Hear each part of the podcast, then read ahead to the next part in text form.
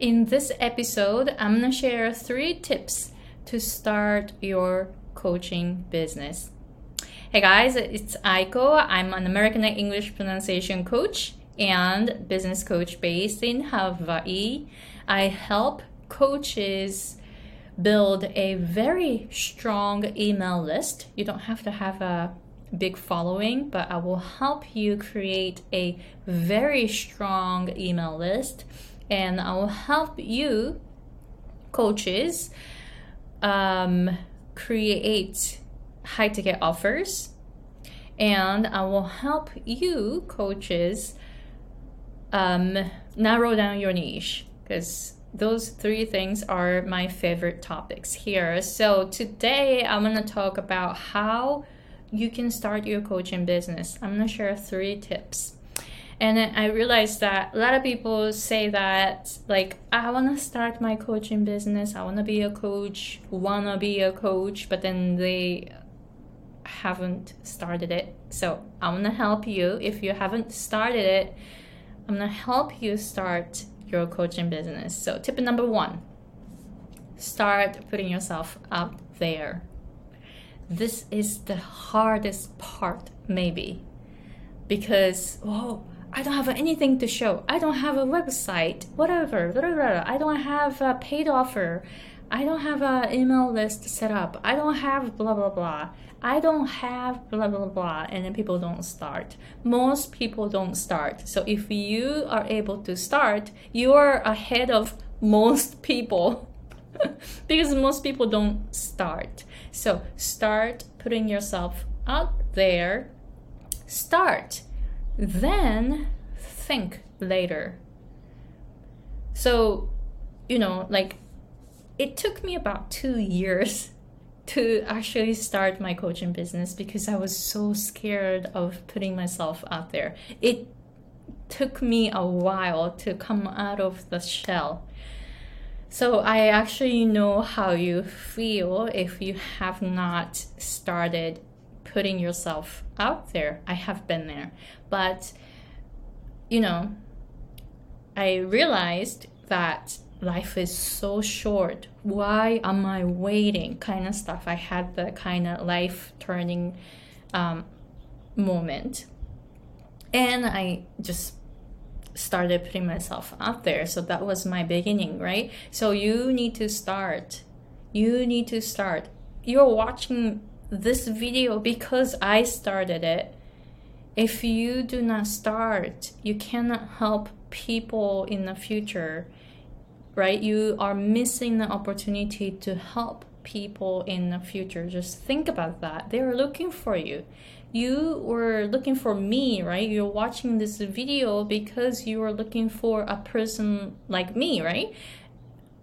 Then do the same for others. You are you are much needed. You are needed right? You you know people are looking for you.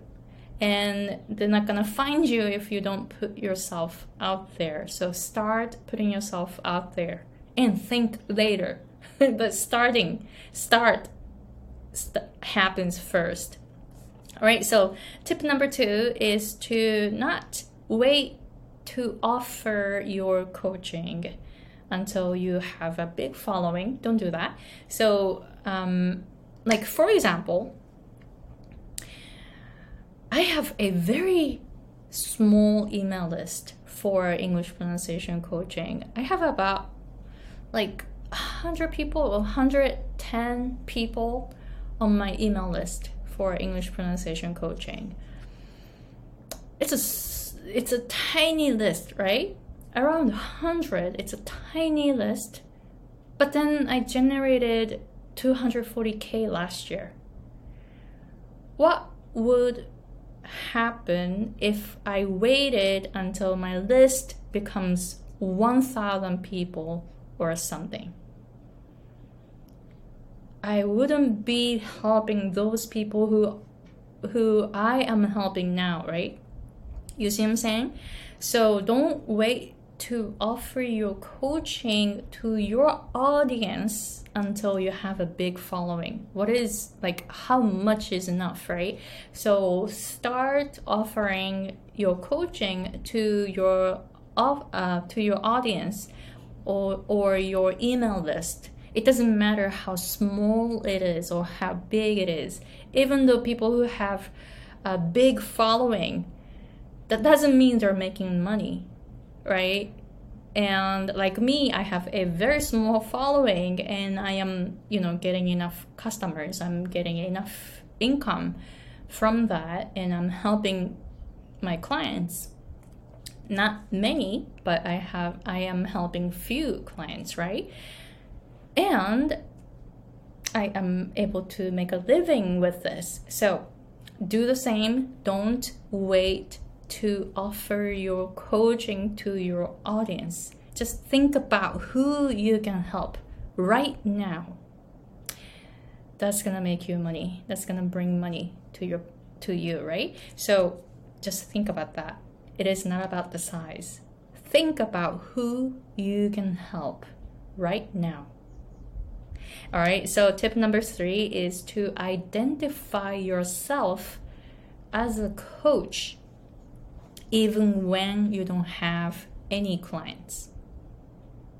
So, when I started my English pronunciation coaching business in 2016, I did not get a single client for 14 months. But I was telling myself that I am a coach. So when people ask me, hey, what do you do? Oh, I am an English pronunciation coach. I didn't have any clients, but it did not matter. I am a coach because I decided so. So just tell yourself that you are a coach now. It doesn't matter if you have started it or not. It doesn't matter if you have paid clients or not. It doesn't matter. Start with yourself.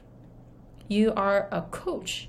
That is it. It doesn't matter how much money you're making it doesn't matter how big of your following is.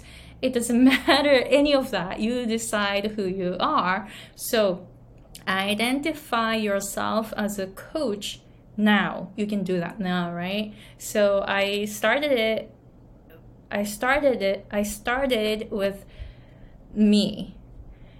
I'm a coach. That is it. I'm a I'm an English pronunciation coach. That is it it didn't matter if I had clients or not, but I started with me, right? So eventually I started having clients because I was a coach, right? You don't become a coach when you get clients. No, you are a coach now. You are a coach now. Then you will get paid clients later.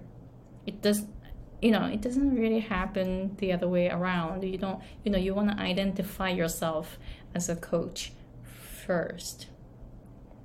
All right so let me know if those tips were helpful. So the first tip for you to start your coaching business was to put yourself out there. Start putting yourself out there. Everything happens when you start putting yourself out there they're not gonna know that you exist if you don't put yourself out there, right?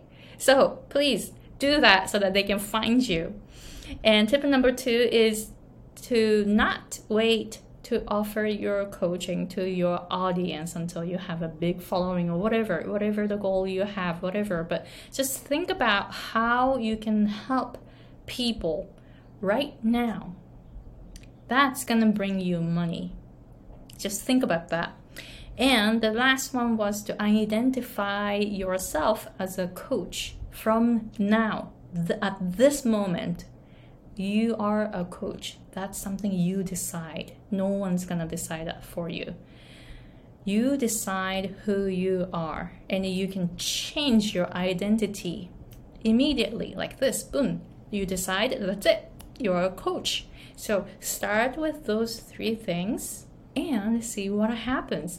Everything starts when you actually start, right? So stop hiding and start putting yourself out there so that they can find you. They're gonna appreciate that you showed up.